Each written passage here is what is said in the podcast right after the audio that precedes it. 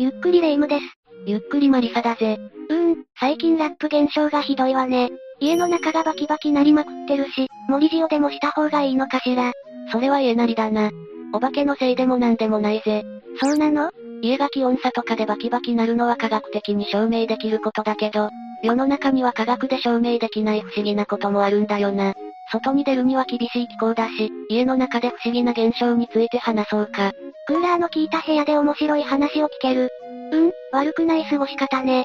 それじゃあ今回は科学で証明できない謎の超常現象について、4つほど解説していこうと思うんだぜ。ゆっくりしていってね1、嵐の予知。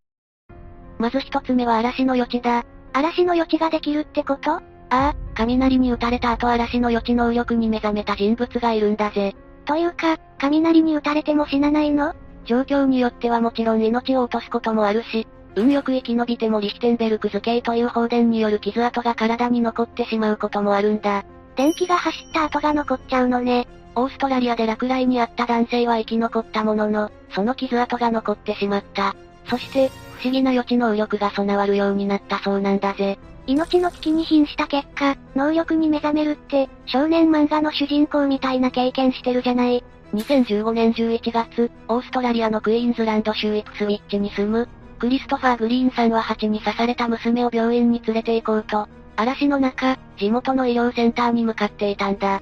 それは一大事だわ。診察が終わって妻が娘を後部座席に乗せていた時、クリストファーさんは二人が濡れないように傘を差し掛けていたそうだ。あ、傘。その時、落雷が発生し雷が車の上部に直撃した。そのまま傘を伝ってクリストファーさんの体に通電してしまったんだぜ。でも、医療センターにいるのが不幸中の幸いかしら。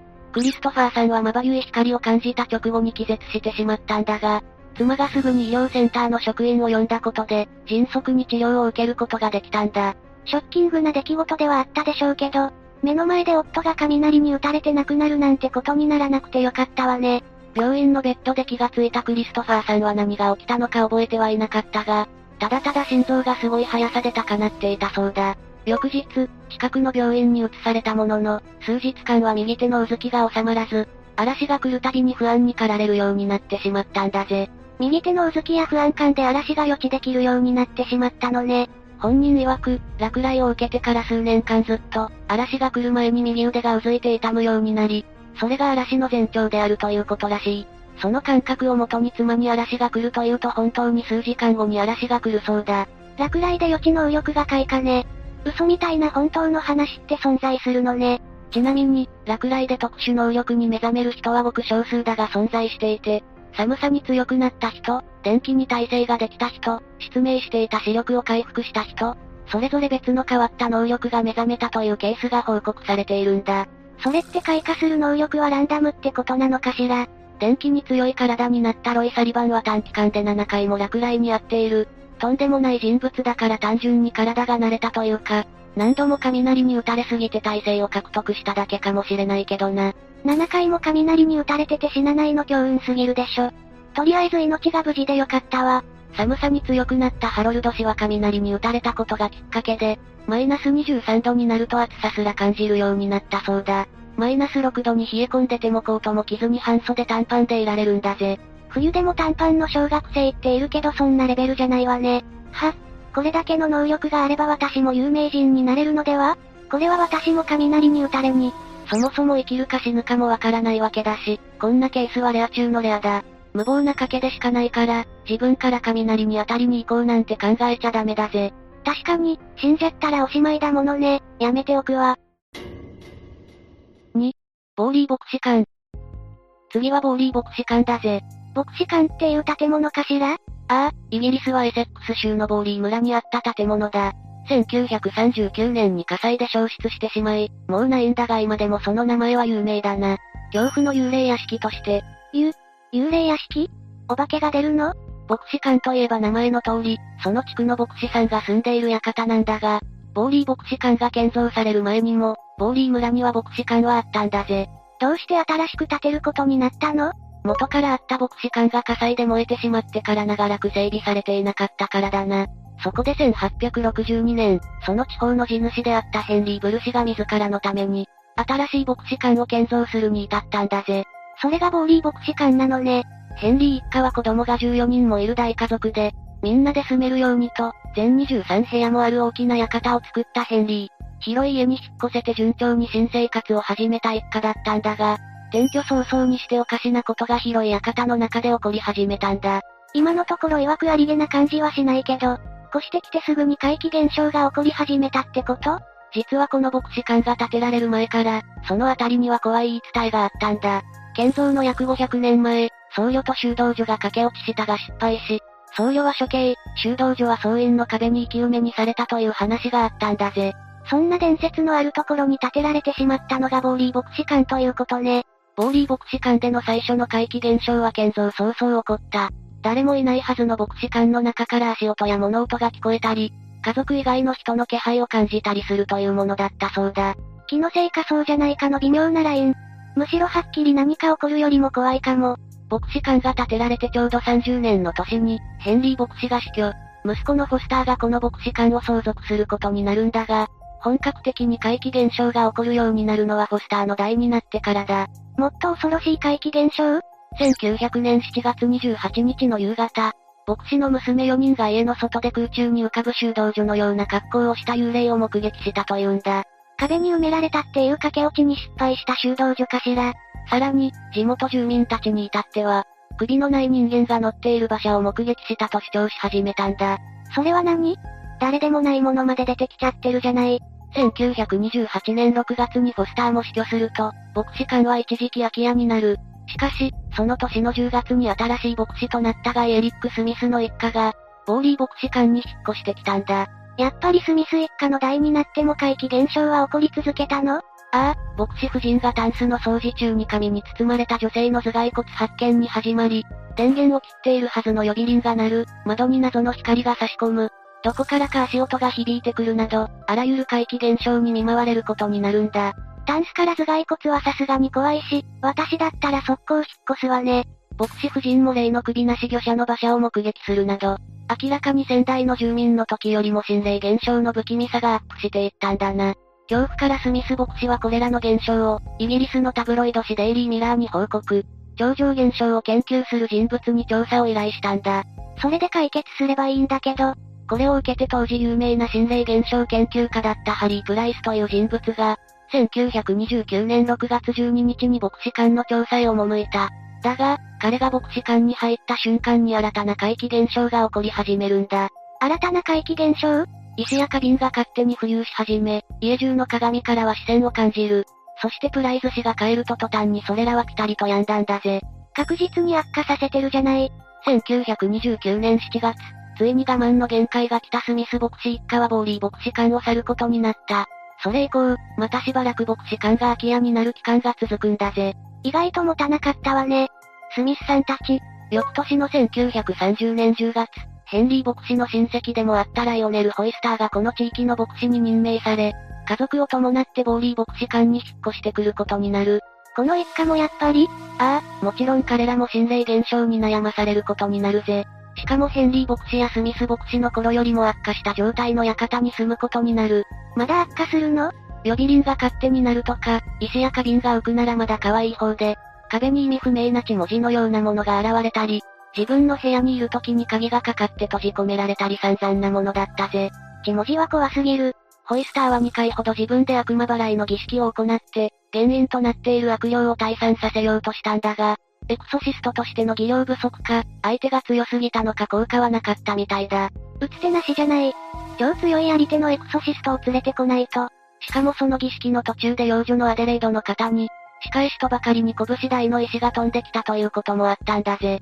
絶対に払われたくないという意志を感じるわね。というか、威嚇射撃だったのかもしれないけど、石が当たったのが肩でよかったわ。頭とかだったら大怪我になってたんじゃないかしら。結局、1935年にはホイスター牧師は健康上の問題を理由に、この教区の牧師を辞めてボーリー牧師館を出ていくことになる。だが、それまでに実に2000回もの怪奇現象が起きていたなんて話もあるんだぜ。それは体調というかメンタルをおかしくしても何ら不思議はないというか、ここでまともに生活できちゃう方がやばいと思うわ。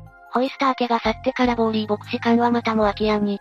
それから1937年5月、ハリー・プライスがアン王女基金会からお金をもらい、1年間この牧師館を借りて調査に乗り出すことになったんだ。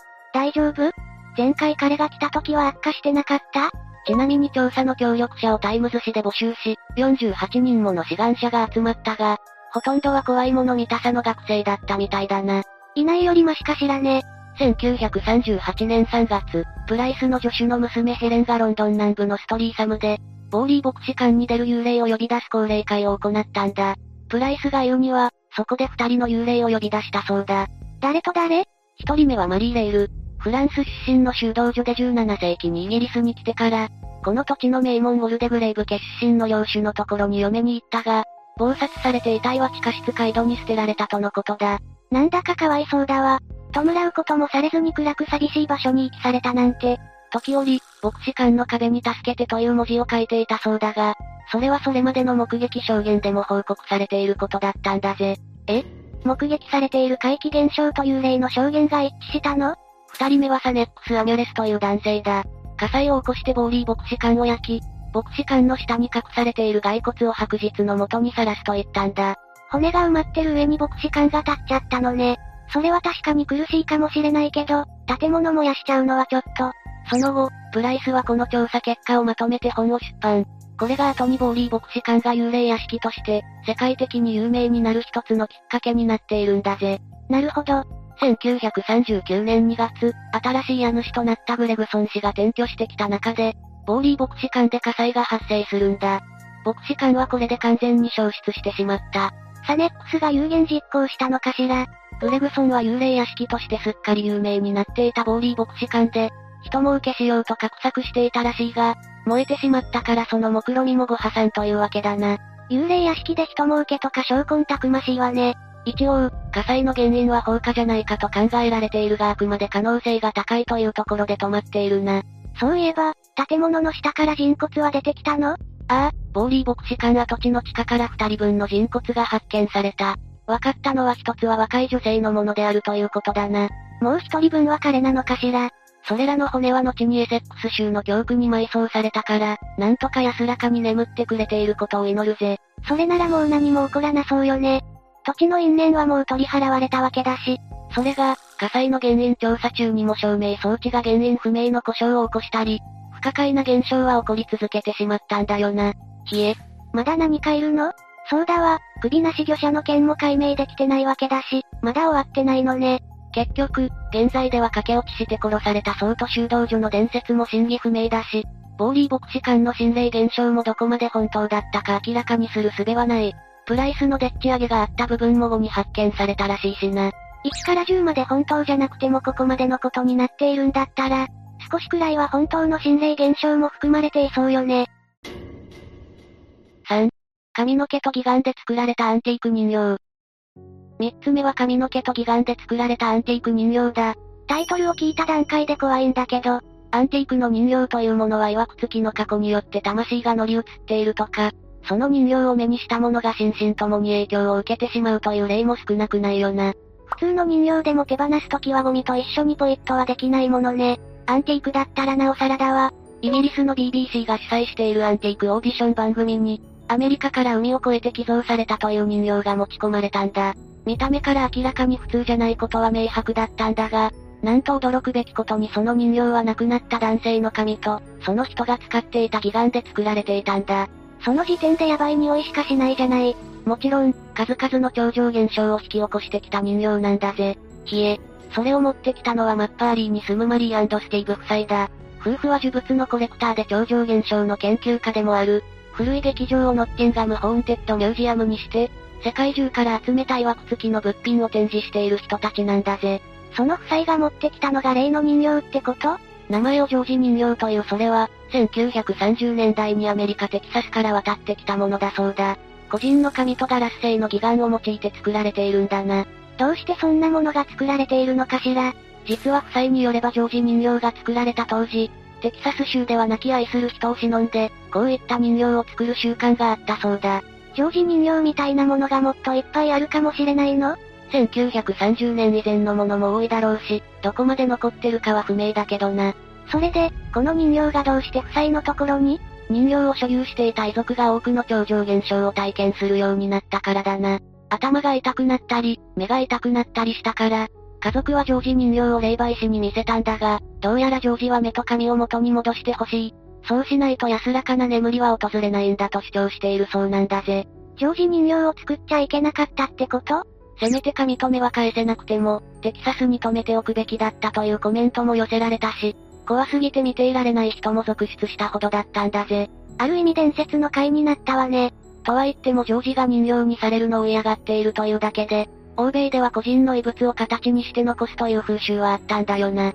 そうなの？ああ、例えばビクトリア朝時代のイギリスにはモーニングジュエリーの習慣があった。モーニングジュエリー？個人の遺髪を使って作る装飾品のことだな。きっかけはビクトリア女王が最愛の夫アルバートを失ったことだった。1901年に彼女自身が亡くなるまで、ほぼ毎日黒いドレープドレスと、モーニングジュエリーをつけて夫の死を追悼しながら生活を続けたんだ。